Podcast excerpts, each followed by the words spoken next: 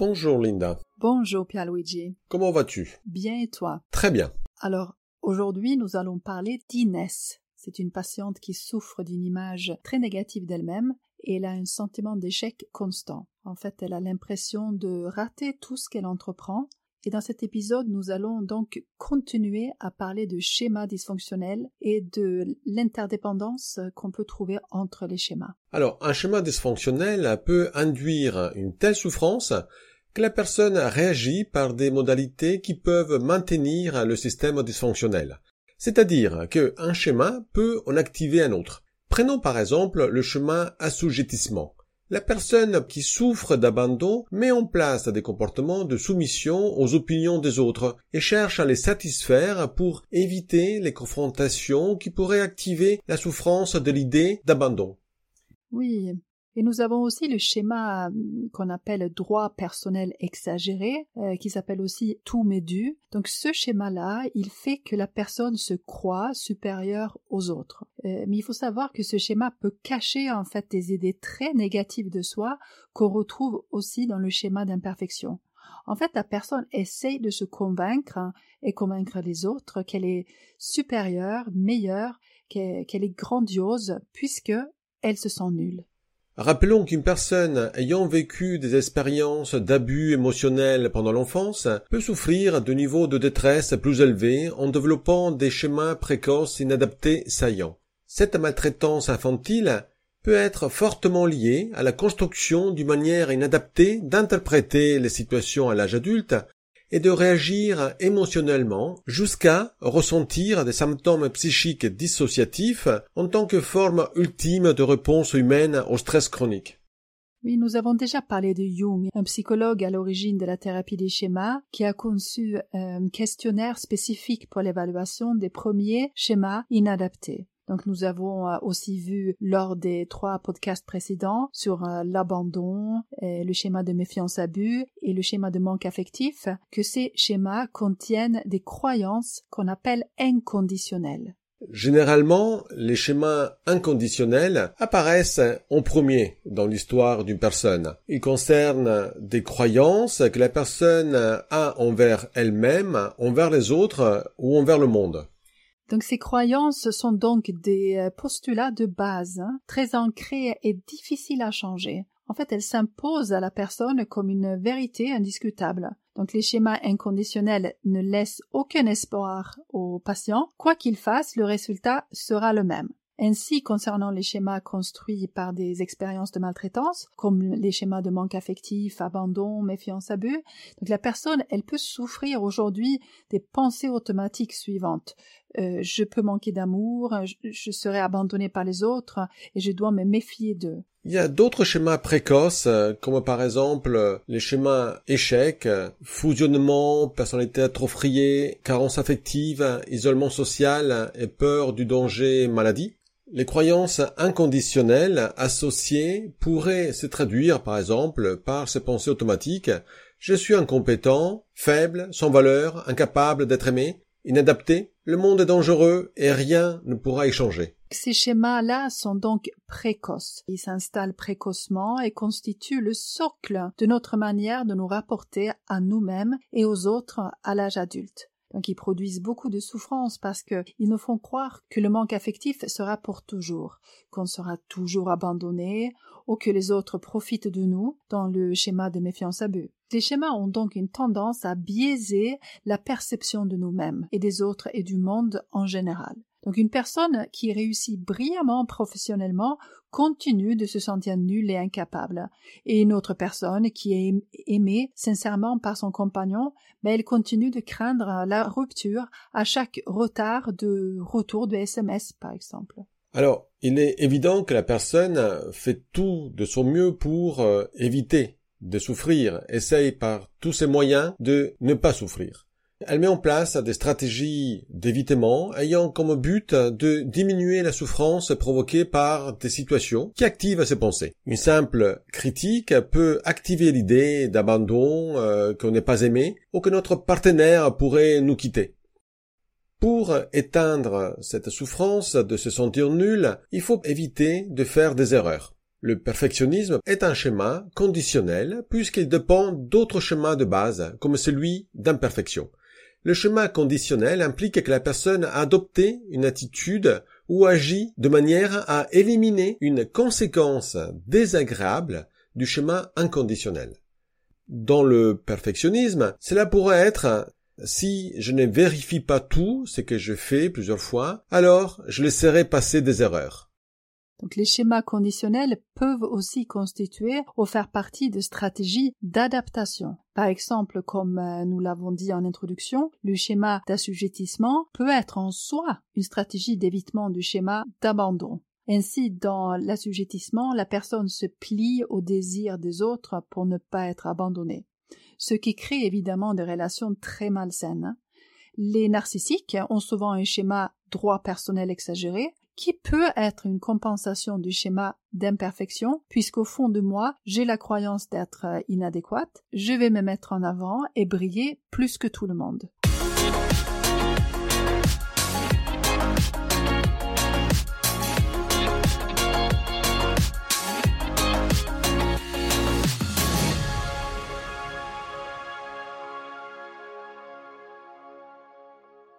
Pour mieux comprendre comment ça se passe concrètement, voici un exemple des liens entre schéma inconditionnel et conditionnel. Nous allons vous présenter le cas d'Inès. Donc Inès, elle a 35 ans et elle vient consulter parce qu'elle est déprimée et euh, très anxieuse dans les relations sociales. Elle se sent honteuse et elle a du mal à agir sous le regard des autres. Elle pense aussi que personne ne pourrait l'aimer une fois qu'on aura vu ses défauts ou bien que personne ne pourra rester proche d'elle si elle la connaissait réellement. Elle croit être fondamentalement marquée par un défaut et une déficience, qu'elle est trop fondamentalement inacceptable pour se révéler aux autres. Elle ne mérite pas l'amour, l'attention et le respect des autres. Et si les gens l'apprécient, ben elle pense qu'ils se trompent. Dans ce que tu dis, on pourrait penser qu'elle a vraiment très peur de ses défauts. En effet, une de ses plus grandes peurs est que ses déficiences deviennent visibles. Donc elle partage peu ce qu'elle pense, elle garde donc tous ses secrets sur ses états d'âme qu'elle ne veut pas révéler aux proches par peur de rejet. Elle considère que c'est de sa faute si ses parents n'ont pas su l'aimer suffisamment, et aujourd'hui elle ne peut pas comprendre comment quelqu'un pourrait l'aimer d'ailleurs. Elle se dit que même si elle se donne le plus grand mal, il ne lui sera pas possible d'avoir le respect de personnes importantes pour elle et de sentir qu'elle est valable. Les pensées d'Inès s'activent quand elle doit prendre la parole en groupe, par exemple, mais surtout quand elle a envie de connaître plus intimement une autre personne. Elle éprouve beaucoup d'angoisse à l'idée que les autres puissent penser qu'elle est inadéquate, qu'elle a des défauts et qu'elle ne correspond pas à leurs attentes et que donc euh, la quitte. Finalement, on pourrait dire qu'elle souffre du schéma imperfection-honte. Oui, effectivement, elle semble avoir euh, une image très négative d'elle-même.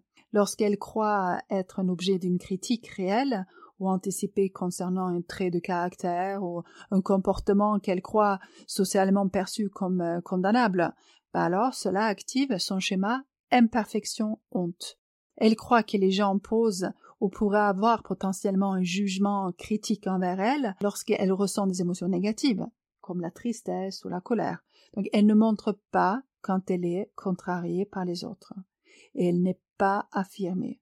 Elle renonce à faire ce dont elle a envie à satisfaire ce besoin par peur de contrarier les autres. Les situations sociales sont des déclencheurs de son chemin d'imperfection et provoquent les idées que nous avons vues, mais aussi des émotions comme le dégoût d'elle-même, la honte, la gêne, la tristesse et la culpabilité. Elle devient irritable. Par conséquent, Inès a peur de dire ou de faire quelque chose d'inadéquat et surtout que les autres s'en rendent compte et qu'ils la jugent négativement. Elle a une estime d'elle-même très basse, en effet, elle se juge inférieure au niveau de sa personnalité et aussi de son apparence physique. Elle se sent honteuse, coupable, égoïste si elle s'occupe d'elle ou découragée parce que elle a le sentiment de ne pas bien faire. Elle craint de faire des erreurs, elle est perfectionniste, mais aussi elle procrastine des tâches afin d'éviter la peur de faire des erreurs. Donc elle présume constamment que les autres la jugent, hein, même sans qu'elle reçoive des commentaires de cette nature. Hein. Elle craint donc être perçue comme étant désagréable, égoïste, ou vantarde, ou déplacée, et conséquemment se juge souvent comme telle. Donc concernant son image corporelle, elle craint qu'on la considère comme moche. Adolescente, elle était fréquemment préoccupée par son aspect et elle pouvait éviter de sortir par peur du jugement des autres. Elle essaie toujours euh, de faire le plus possible, d'être irréprochable pour ne pas se sentir nulle, insatisfaisante, mais paradoxalement, afin d'éviter le mauvais jugement des autres euh, et ne pas faire des erreurs, elle est devenue tyrannique envers elle-même. Elle se critique, se blâme quand elle n'arrive pas à correspondre à son idéal. Et donc le deuxième motif de consultation d'Inès concerne le schéma d'exigence élevée tout comme pour le schéma d'imperfection, il concerne également l'image de soi, mais dans un domaine plus circonscrit, euh, soit celui de la performance scolaire et professionnelle. Donc la personne doute de sa compétence, elle est euh, insatisfaite de ses résultats, elle croit être euh, des preuves de son incompétence, et elle craint l'échec. Inès est tout le temps insatisfaite d'elle-même. Elle paniquait au collège si ses résultats étaient en dessus de 15. Si ça lui arrivait, elle redoublait d'efforts, mais aussi les résultats excellents peuvent la stresser. Elle raconte qu'une fois, elle avait eu 20 sur 20 et que le professeur l'avait dit à toute la classe. Cela a activé une très forte angoisse parce que ça voulait dire qu'elle ne pouvait plus avoir moins que 20 sur 20, autrement elle aurait déçu ses enseignants. Ça lui donnait une très grande pression. Et aujourd'hui, elle nous dit que presque rien de ce qu'elle fait au travail n'est aussi bon que ce que font les autres. Hein. Et euh, elle se trouve incompétente quand il s'agit de réussir. La plupart des gens sont plus doués que moi, elle se dit, en ce qui concerne le travail et la réussite, et elle se décrit comme une ratée, malgré qu'elle ait quand même une bonne place dans une grosse entreprise. Hein. Inès ne se trouve pas assez intelligente quand elle fait des erreurs, elle se sent humiliée. Elle est souvent mal à l'aise avec les autres et compare souvent ses réalisations à celles des autres et elle trouve qu'ils réussissent beaucoup mieux. Inès a recours également à une stratégie de compensation pour gérer son schéma imperfection et exigence élevée. Elle va adopter une attitude afin de produire le contraire de ce qui lui dicte ses schémas. Afin d'éteindre les pensées qui lui disent qu'elle est incapable et pleine de défauts, que personne ne voudra d'elle, elle va devoir réussir. Oui, parce que depuis le collège, elle essaye d'être la meilleure dans tout ce qu'elle fait et ne peut pas accepter d'être à la seconde place. Elle doit paraître sous euh, son meilleur jour la plupart du temps et constamment elle est sous pression pour qu'elle réussisse et termine les choses. Donc souvent, elle sacrifie le plaisir et le bonheur, évidemment, pour atteindre ses idéaux. Et donc c'est une personne qui est très compétitive. Elle pense que presque rien de ce qu'elle fait est assez bon et euh, elle, doit, toujours faire mieux. Inutile de te dire que sa santé, elle souffre aujourd'hui à cause de cette pression qu'elle se met constamment. Et donc il y a de l'anxiété de réussir, mais elle est aussi triste de ne pas y arriver. En fait, elle est euh, épuisée par tous ses efforts de bien faire.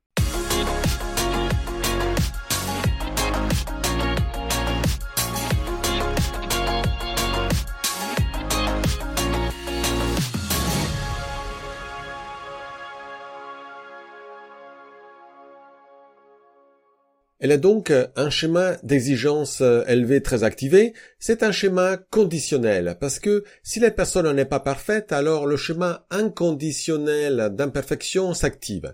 Si je fais une petite erreur, alors je suis nul, incapable, inadéquate.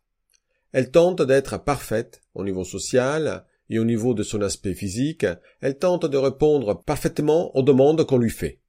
Lorsque elle a l'impression d'être inadéquate, peu importe si ses sentiments est en lien avec un réel jugement négatif des autres ou avec l'erreur qu'elle a pu commettre, elle gère l'anxiété, la honte et la tristesse qu'elle ressent en intensifiant son perfectionnisme. Elle dit que cela l'apaise. Dans d'autres situations, afin d'éviter son schéma d'imperfection, elle recherche aussi l'approbation des autres. Il s'agit d'un autre schéma qui est conditionnel, donc qui sert à éviter un jugement négatif des autres. qu'elle est très anxieuse dans les situations sociales, elle essaye de se conformer à ce qu'elle croit que les autres attendent d'elle et d'éviter ainsi la désapprobation. Donc elle évite de faire des demandes, de dire ou de faire quoi que ce soit qui pourrait être critiqué. Elle anticipe la désapprobation, même si, dans les faits, elle ne rapporte que rarement que les gens l'aient euh, effectivement critiqué. Hein. Donc les normes sociales et les critères de jugement qu'il attribue aux autres sont ceux de la perfection, et euh, il existe donc un lien étroit entre les schémas d'exigence élevée et la recherche d'approbation. Une autre stratégie pour euh, éviter l'imperfection est l'inhibition émotionnelle. Conformément à son schéma imperfection, Inès considère l'expression de certaines réactions émotionnelles comme inappropriées. Par exemple, la peur de montrer sa colère et sa frustration. Elle a l'impression d'être méchante, égoïste, injuste et peu généreuse. Elle évite d'exprimer ses jugements négatifs aux autres. Elle a peur de les blesser et préfère garder tout en elle. Mais même les émotions positives comme la joie ou l'enthousiasme ne doivent pas être exhibées. Elle pense qu'exprimer ses sentiments activerait la désapprobation des autres. Ainsi, elle s'efforce d'éviter de ressentir ses émotions et cela constitue une stratégie d'évitement à travers le chemin inhibition émotionnelle. Quand un collègue ne fait pas son travail comme prévu, elle n'exprime pas sa frustration pour ne pas être considérée méchante. Nous avons aussi dit qu'elle est tyrannique envers elle-même. Donc c'est assez paradoxal d'utiliser la critique envers soi pour éviter celle des autres. Elle présente donc aussi un schéma qu'on appelle punition, donc qui est une sorte de stratégie de soumission au schéma d'imperfection et au schéma d'exigence élevée. Donc la personne qui possède ce schéma, le schéma de punition, agit en croyant que puisqu'elle est imparfaite, ben, elle doit être punie pour ses fautes. Exactement. Quand une personne possède ce schéma, elle pense qu'elle mérite d'être punie si elle fait une erreur. Pour éviter d'échouer, il faut donner le meilleur de soi et il n'y a aucune excuse à l'erreur. La personne peut ruminer les erreurs passées. La personne pense que les gens qui ne font pas leur part de travail à fond devraient être punis d'une manière ou d'une autre. La plupart du temps, la personne, cette personne, elle n'accepte pas les excuses des autres, ils n'ont pas pris leurs responsabilités, et il est normal qu'ils en payent les conséquences. Elle ne pardonne rien, ni à soi-même, ni aux autres. Elle est aussi intolérante avec ceux qui font des erreurs et garde envers eux de la rancune. Dans le cas d'Inès, le schéma punition est en lien donc avec le schéma d'imperfection. Donc il faut punir ces imperfections pour améliorer son comportement et euh, c'est euh, dans son enfance en fait que son père la punissait sévèrement pour toutes les erreurs. Donc pour Inès, trouver l'erreur euh, permet d'améliorer le comportement et donc amène un petit soulagement à Inès qui pense pouvoir du coup mieux faire la prochaine fois. Donc elle se punit pour s'améliorer. Mais c'est un comportement très répétitif et ces punitions sont trop fréquentes. La personne se maltraite et lorsqu'elle fait une erreur, Inès se traite d'idiote, de moche et de nulle. Utiliser ainsi la punition pour améliorer son comportement, c'est de la maltraitance envers soi. À force de se dire qu'elle est nulle et ratée pour améliorer le comportement, la personne finit par le croire. S'attribuer la faute conduit à une surgénéralisation de la culpabilité. En effet, elle se sent totalement responsable de ce qui lui arrive et ressent le besoin de se punir lorsqu'on la questionne sur son jugement par rapport à, ses défauts ou à ses imperfections, ben, elle rapporte de ne jamais tenir compte des circonstances atténuantes ou des raisons qui la rendraient moins euh, répréhensible. Et dit également que ses comportements de se priver de loisirs et auparavant les scarifications répondaient à une envie de se punir.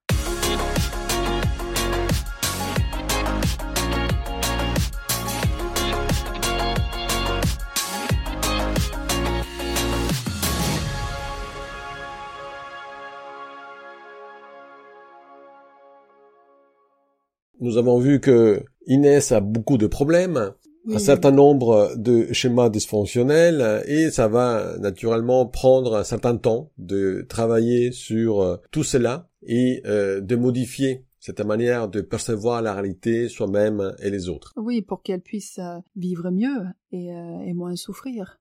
Tout à fait. Alors, comment est-ce que nous allons soigner euh, ces schémas dysfonctionnels ou soigner nos schémas dysfonctionnels? D'abord, on peut présenter les méthodes cognitives. Ces méthodes visent à aider le patient à remettre en cause les croyances de leur schéma. Le patient doit pouvoir remplacer les croyances euh, du schéma par des croyances qui concordent plus avec la réalité. C'est à travers les stratégies cognitives que le patient va reconnaître en premier les caractères inadaptés de son euh, schéma, soit parce qu'il est faux ou grandement exagéré. Ainsi, le thérapeute doit aider le patient à contredire ses croyances avec des arguments rationnels ou empiriques, le patient doit prendre conscience des biais cognitifs qu'engendre le schéma et modifier ses interprétations des situations qui déclenchent cette souffrance liée au schéma. Alors les techniques cognitives sont efficaces hein, lorsque le patient reconnaît le caractère erroné de ses croyances et de ses interprétations. Donc cela n'implique pas automatiquement un changement au niveau émotionnel hein, de l'emprise des schémas. Même si certains patients ressentent émotionnellement encore ce schéma comme vrai, ils savent, en tout cas déjà intellectuellement, qu'il est faux. Donc en termes de mode, le patient doit arriver à faire dialoguer en fait son mode adulte sain, un mode qui sait répondre à ses besoins adéquatement et qui n'est pas biaisé cognitivement sous l'emprise des schémas, avec les autres modes dysfonctionnels ensuite, il y a aussi les méthodes euh, comportementales. Ces méthodes ont pour but de modifier les stratégies d'adaptation euh, à travers les schémas conditionnels que nous avons vus et de les remplacer par des stratégies comportementales euh, plus souples, plus adaptées. Le thérapeute doit enseigner au patient à adopter des comportements qui vont lui permettre de combler adéquatement ses besoins concernés par les schémas plutôt que de perpétuer les carences et de maintenir les schémas dysfonctionnels. Après Pialuigi, on a les méthodes émotionnelles. Donc ces méthodes visent deux buts selon euh, Young. Déclencher les émotions qui sont liées au schéma et rematerner le patient de façon à guérir ses émotions et à combler partiellement ses besoins infantiles insatisfaits. Donc la technique de euh, l'imagerie et la lettre aux parents sont deux méthodes émotionnelles décrites par Jung. Les techniques émotionnelles sont un apport essentiel selon Jung, et tant qu'elles permettent la désactivation émotionnelle du schéma que les techniques cognitives seules n'atteignent pas, le patient y dit souvent sur un plan rationnel, je comprends que mon schéma n'est pas vrai, mais je ressens toujours une forte émotion et je souffre. Oui, tu as raison. Il y a une différence entre la compréhension qu'une pensée est automatique et fausse et de ne plus ressentir cette émotion associée à la pensée. C'est un peu comme les patients qui regardent une araignée sur un écran quand ils sont phobiques et ils ont peur. Ils savent que c'est faux, mais émotionnellement, ils ressentent encore une réaction euh, très forte. Alors, je voudrais euh, aussi euh, parler des techniques, d'autres techniques pour euh, travailler sur la souffrance et développer l'autocompassion. Les techniques pour développer l'autocompassion visent à aider la personne à être gentille envers elle-même lors de l'expérience euh, de la douleur ou de l'échec. Et ces techniques amènent aussi la personne à percevoir ses fautes et ses souffrances comme faisant partie de l'expérience humaine commune et d'accepter l'expérience douloureuse afin de s'y habituer au lieu de l'éviter constamment. Cela permet de prendre de la distance des pensées automatiques et la personne se rend compte qu'elle n'est pas ce qu'elle pense. Moi, j'aime bien demander à mes patients qui euh, s'autopunissent justement comment ils traiteraient leurs amis. Est-ce qu'ils parleraient sur le même ton avec eux? Donc habituellement, ils me disent que non, absolument pas. Avec leurs amis, ils décrivent leur comportement comme beaucoup plus bienveillant et ils leur parlent avec un ton doux et gentil. Alors je leur demande ce qui les empêche de se parler comme ça à eux-mêmes. Et souvent, il y a un moment de insight où ils se rendent compte de l'absurde. Se traiter avec autant de sévérité ne mène pas à avancer. Au contraire, l'autocompassion est vraiment une compétence qui peut être utile dans beaucoup de troubles. Il est vrai aussi que quand on a un ami euh, tyrannique, on peut le quitter. Mais quand on est tyrannique soi-même, c'est difficile de s'équiter soi-même. Oui, on peut pas sortir de son corps, c'est pas possible. Ni de sa tête. Voilà Pierluigi, on arrive à la fin de ce 21e épisode. Moi, je trouve très intéressant hein, la théorie des schémas et l'interaction qu'on trouve entre eux. Cela permet vraiment d'expliquer beaucoup de difficultés et la souffrance chez euh, de nombreuses personnes. Donc merci pour cet épisode et euh, merci à tous nos auditeurs et je vous dis à la semaine prochaine. À la semaine prochaine. Au revoir. Au revoir.